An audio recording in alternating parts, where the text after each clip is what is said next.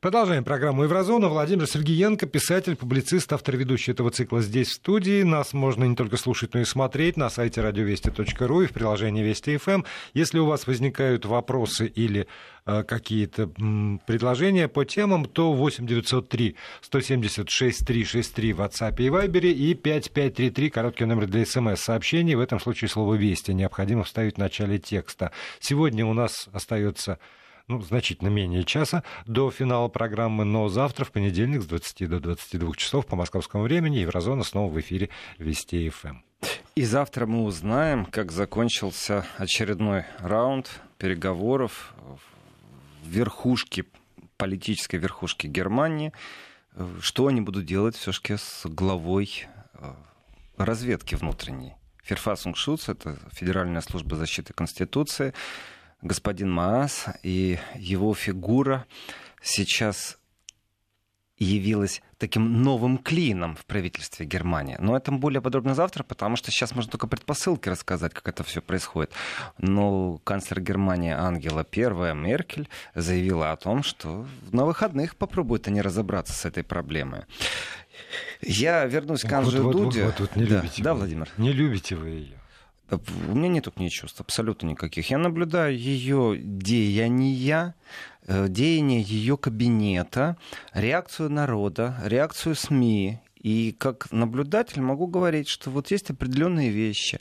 Ангела Меркель сделала, например, то, что до нее практически в Германии никто не делал из канцлеров. Она, например, в предвыборной кампании включила административный ресурс, чтобы прийти к финишу первой. Вот за это она сейчас и получает по полной программе. Не очень надо было это делать. Это была не грубая ошибка, это была... Вот если Анджей Дуда — это наглая грубая лесть в отношении США, то вот точно так же Ангела Меркель — это наглая грубая а, беспрецедентная ошибка, которую она совершила. Не надо было включать административный ресурс в, вот в предвыборной кампании. Потому а что тогда... А как без него? Владимир, дело не в том, что как без него или как с ним. Это все входит в, в политтехнологию. Ну, это нормально. Если я министр, почему бы мне не воспользоваться своим министерством для достижения определенных целей?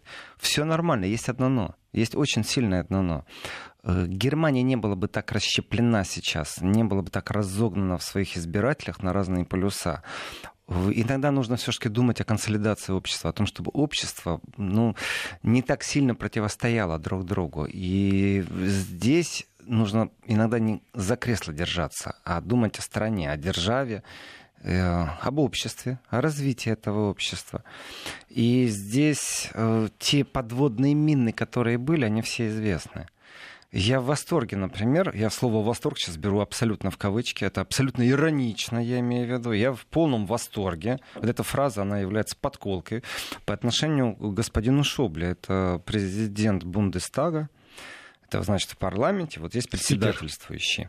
И вот председательствующий заявил, что в принципе надо не думать о том, как избавиться от иностранцев, от мигрантов, а нужно думать о том, как сделать так, чтобы они интегрировались в общество. Вот так, все, точку поставил. Большую жирную точку. Это авторитетная личность. Этот человек больше 40 лет в Бундестаге, между прочим. Думайте, 40 лет он в Бундестаге. Он был министр финансов, он был министром внутренних дел. Это реально акула политики, внутренней. Он никогда не был министром иностранных дел, не был канцлером. И вот эта акула, это кит, заявляет о том, что надо интегрировать. Такой звоночек для всех, между прочим, радикальных сил, для всех консервативных сил, что, ребята, не избавимся мы от иммигрантов. Ну, там прям в контексте и сказано, единичный случай. Ну, как вы себе представляете, вот миллион мы взяли, теперь что, всех, весь миллион назад отправлять? Как вы себе это представляете? Я Но тоже себе не представляю, это кстати. некоторым образом диссонанс э, с тем, что прозвучало в Зальцбурге на саммите. Саммит в Зальцбурге, э, такой незапланированный, скажем да. так, не очень запланированный, настолько пустой, это ну, даже не трагедия современной европейской политики. Это просто факт, что когда собираются главы государств современной Европы, Европейского Союза, у них большая-большая проблема между собой. Договориться они не могут. А здесь же, опять же, вот вы, Владимир, мне только что предъявили претензию, что я ее не люблю, в смысле Ангелу Первую, э, ну, Меркель. э, госпожу канцлера. На самом деле ее не любят греки в большом количестве. Восточные немцы ее не любят в большом количестве. И государственная картинка, которая показывает, как она приезжает, как она заходит на какие-то мероприятия, она какая? Э, народ аплодирует, э, говорит спасибо. Ага, а вы зайдите в интернет и посмотрите камеру с другого ракурса. Там стоит толпа людей, которых не подпускает полиция, которые кричат «Э, «Хорош, до свидания, э, давай, э, чемодан, вокзал, Берлин», у нас Lügenpresse, то есть лживая пресса, fake news, это то, что доносится до России отголосками. А вот в Германии претензия очень большая СМИ насчет Lügen прессы, что СМИ не освещают правдивым и разговор, кстати, не о Сирии, не о России, не о Японии, не об Австралии, не о США, о внутренних о проблемах. У них внутри проблема такая, что часть населения кричит Люген пресса. И вот эта часть населения, которая кричит Люген, то есть лживая пресса, эта часть населения, она заклеймлена. Вы думаете, это что, простые люди, простые бюргеры? Я бы тоже так хотел думать.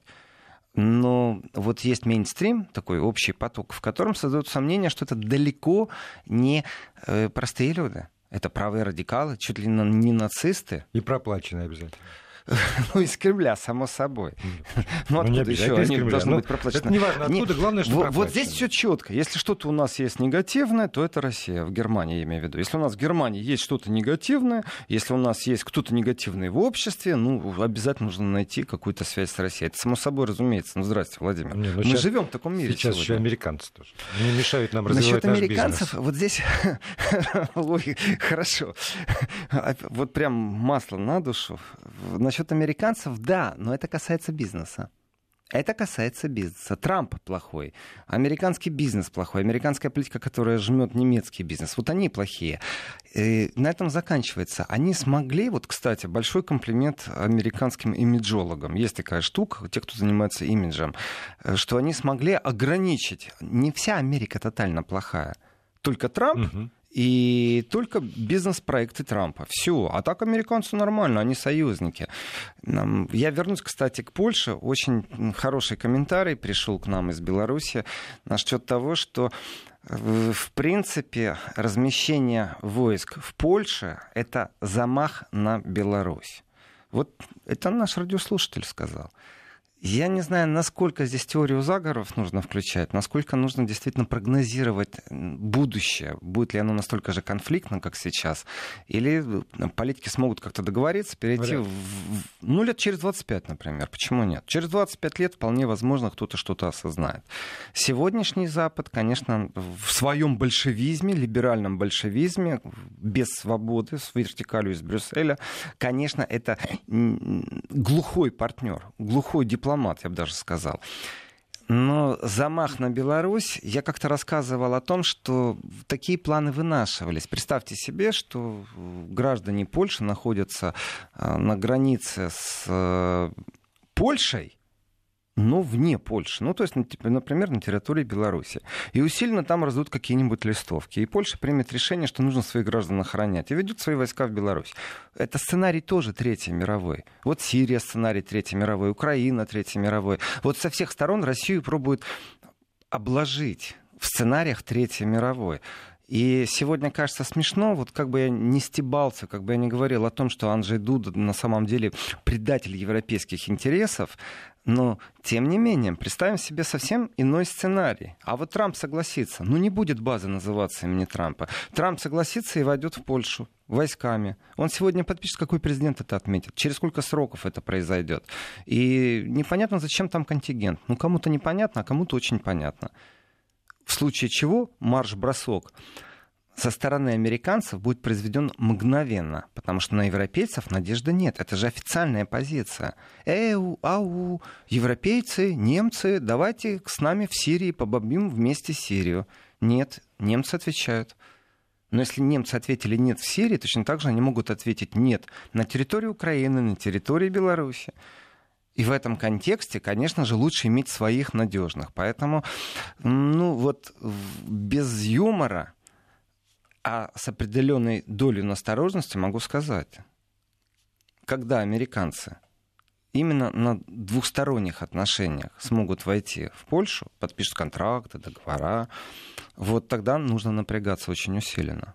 Европейцы смогут сдерживать и НАТО. Они не хотят войны с Россией. А вот Америка может очередной раз это сделать. Здесь так вроде друг другу улыбаемся, но эта улыбка напоминает больше оскал на самом деле. Ну, знаете, вот я вам улыбнулся, заберите своих э, сотрудников посольства. Я вам улыбнулся, мы у вас отберем недвижимость. Я вам очередной раз улыбнусь, и у вас на границе будет дополнительный контингент наших войск.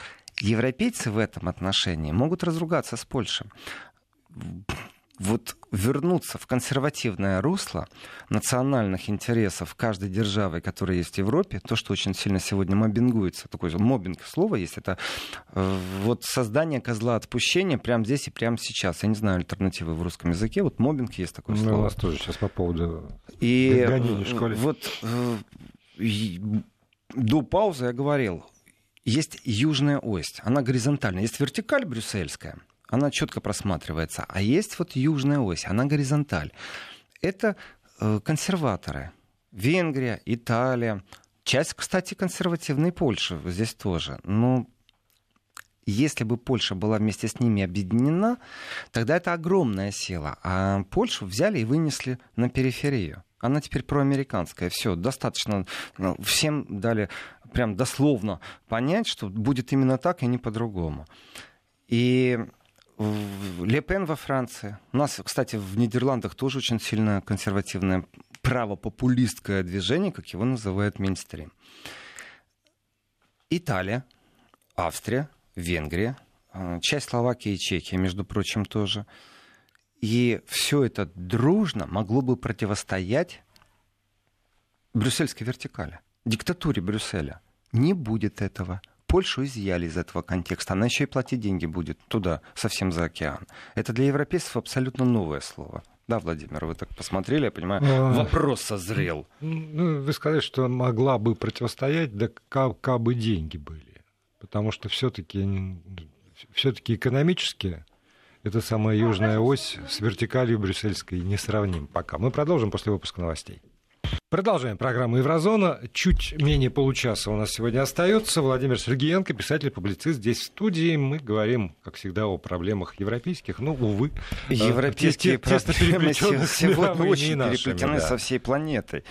Не только потому, что 500 миллионов населения в еврозоне, а не только потому, что это очень мощная индустриальная платформа. Европа давно перестала быть игроком в контексте безопасности.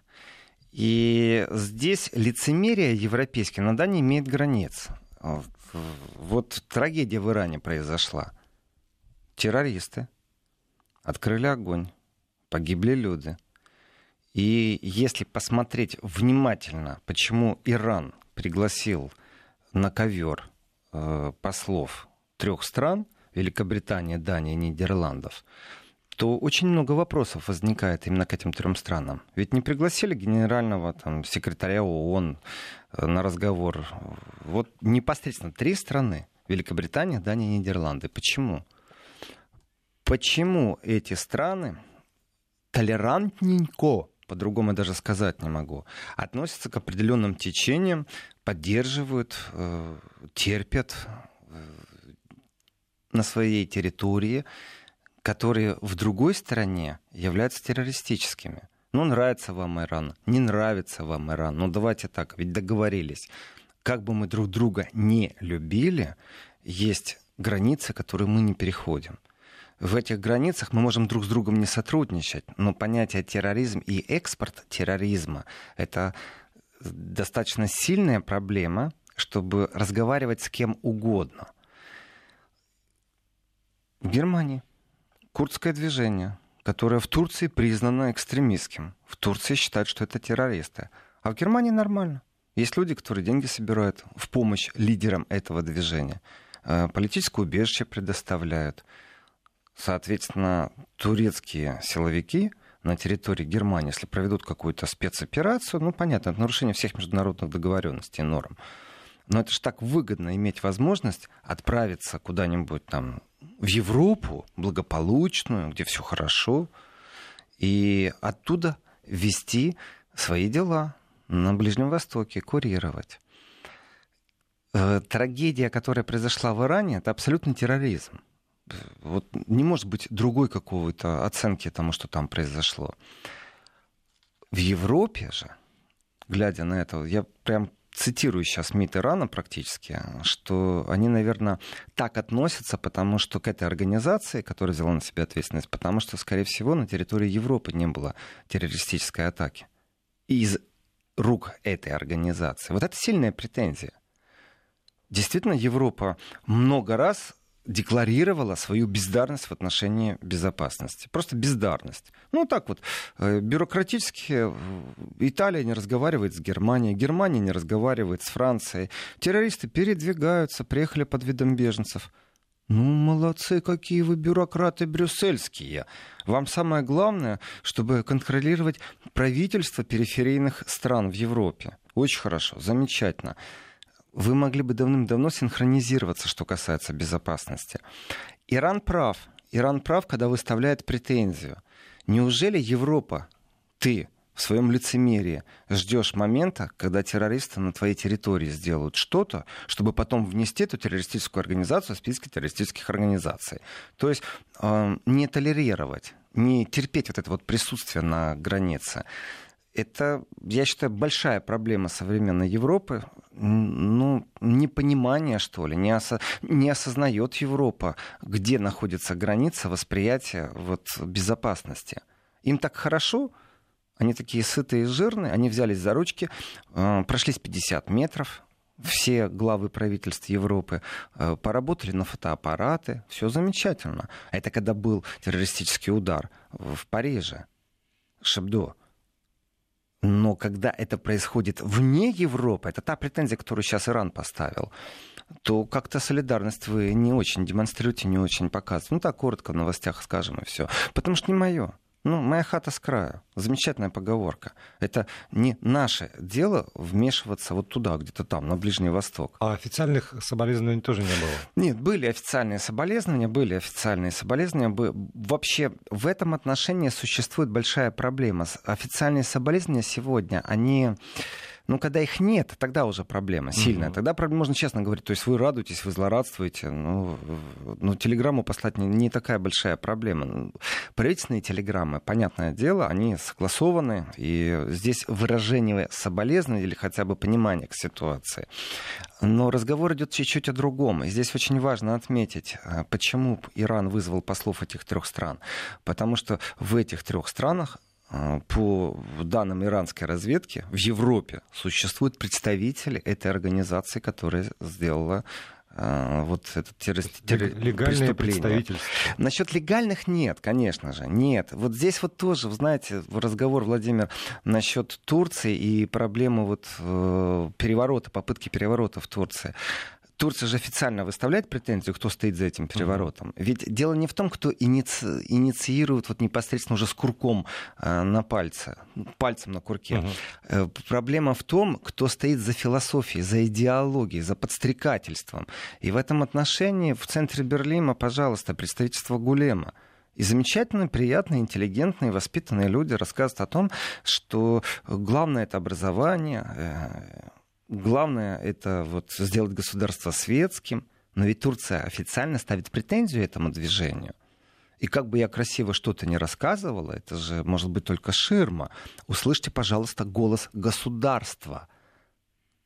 И вот голос государства, он заключается в том, и это факт, это сегодняшний факт, что в МИД э, Ирана пригласил к себе на собеседование Великобританию, Данию и Нидерланды. А можно еще вот вопрос, потому что все равно существует, уже выработался некий, э, ну, скажем так, ритуал по поводу несчастья, которое происходит в той или иной стране.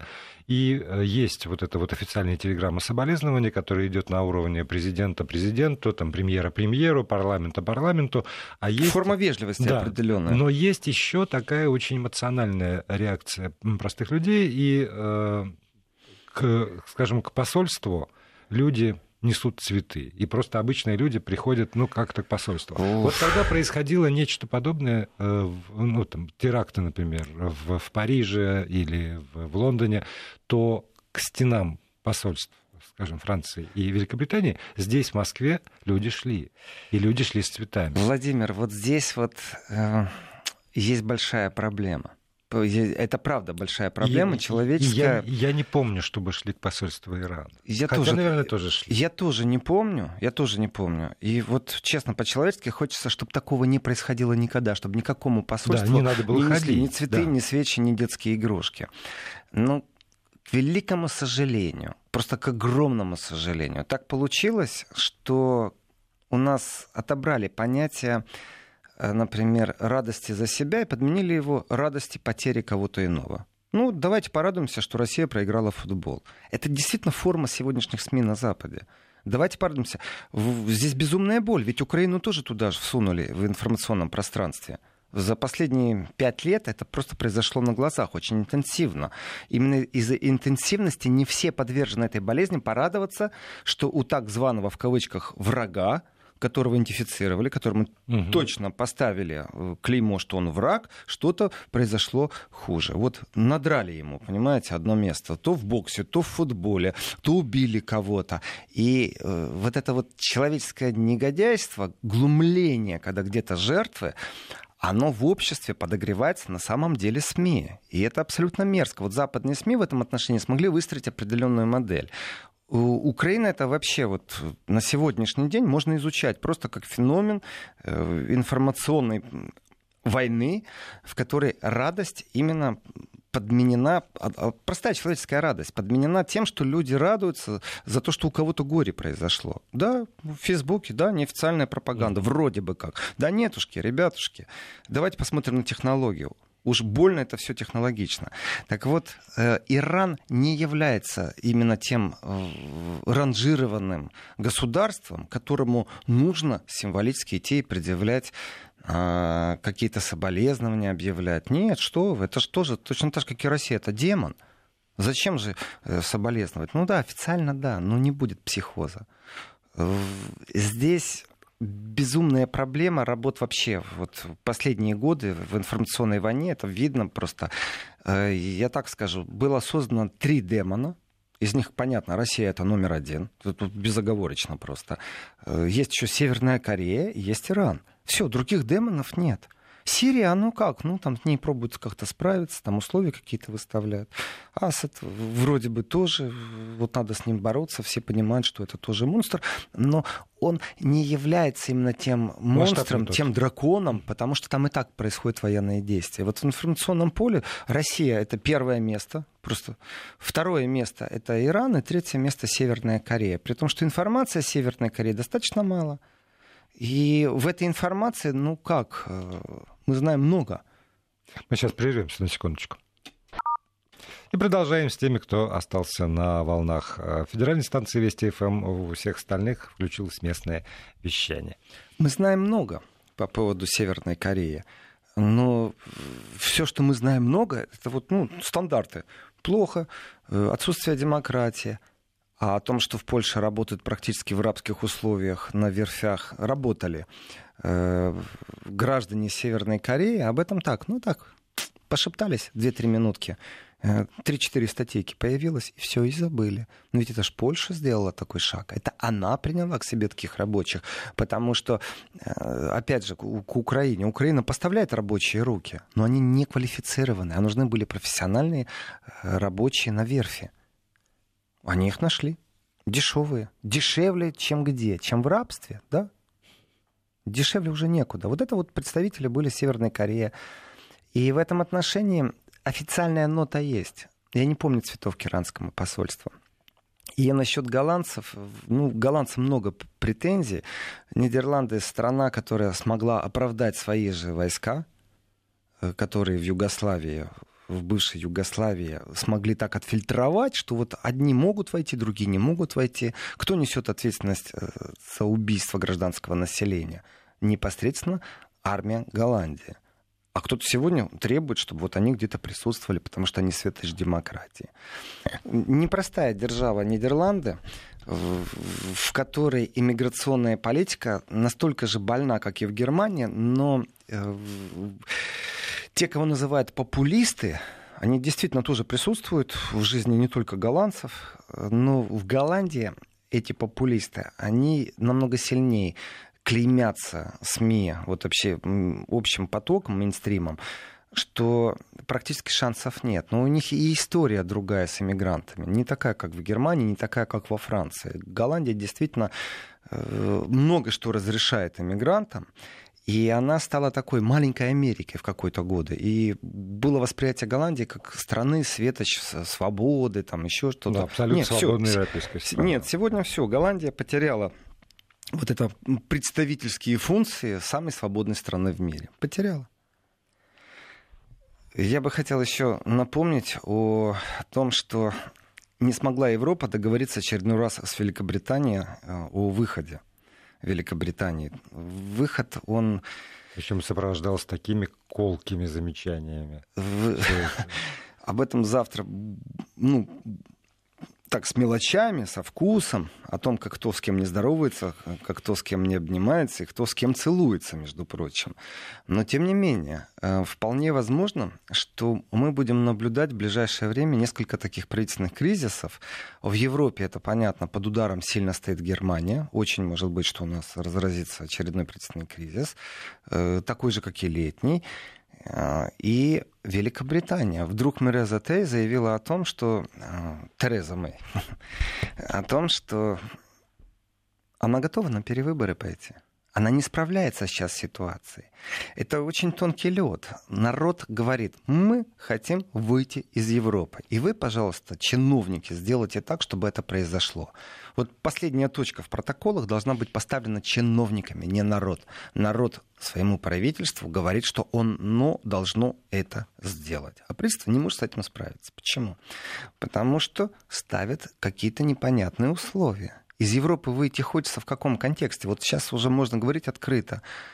В европейскую казну вносить деньги так, чтобы бедные страны из этой казны брали, то есть взять на себя содержание периферии. Страны Балтии, Румынию, э, Португалию, ну то есть страны с таким неразвитой экономикой, э, это, конечно, в народе приветствуется. Хорошо, вышли, объявили о том, что выходит, но нужно же договориться. И вот здесь вот э, очень большая проблема, потому что Великобритания решила, что она попробует, попробует сделать так. Мы в общую казну денег не вносим, но наш бизнес может присутствовать абсолютно безлимитно, бестаможенно, беспошлино в Европе. И Европа огрызнулась. При этом огрызнулась Германия. Здесь как раз Меркель проявила настойчивость, э, проявила несговорчивость. И не только Меркель, вся Европа несговорчива в этом отношении. Потому что очень хитро для Великобритании не участвовать в общих спонсорских проектах, а зато пользоваться рынком Европы. И дело даже не в Северной Ирландии. Дело даже не в том, что Великобритания по своей сути как э, объединение независимых государств может распаться тоже. Шотландия, она хочет остаться в Европе.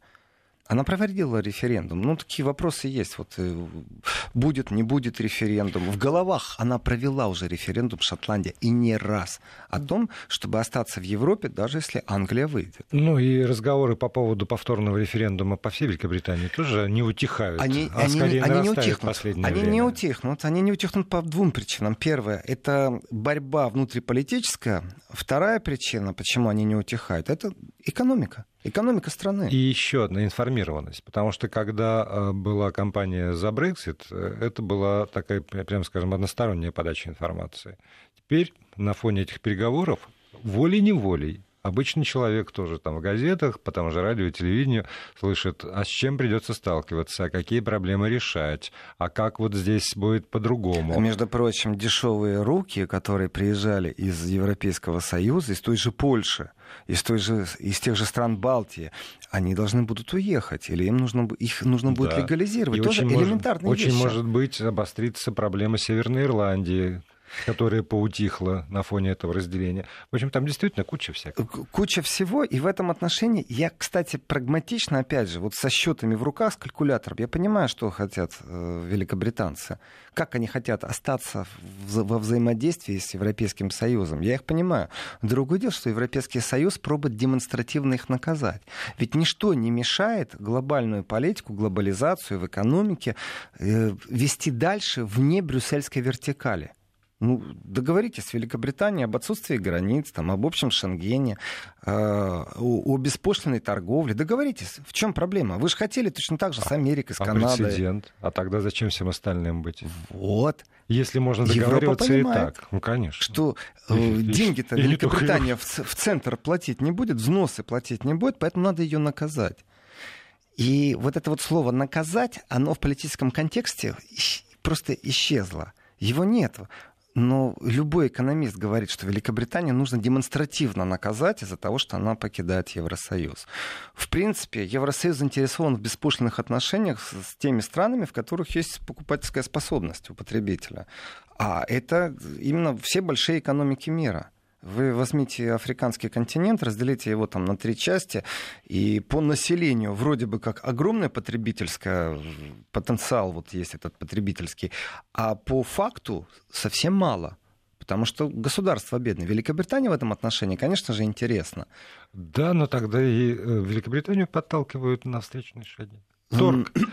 Торг. И ну, да, продолжит ну, да. Владимир Сергеенко разговор об этом и других торгах завтра. на европейском арене уже завтра с 20 20 до 22 часов по московскому времени. Еврозона снова в эфире. Спасибо всем, кто слушал нас сегодня. До свидания.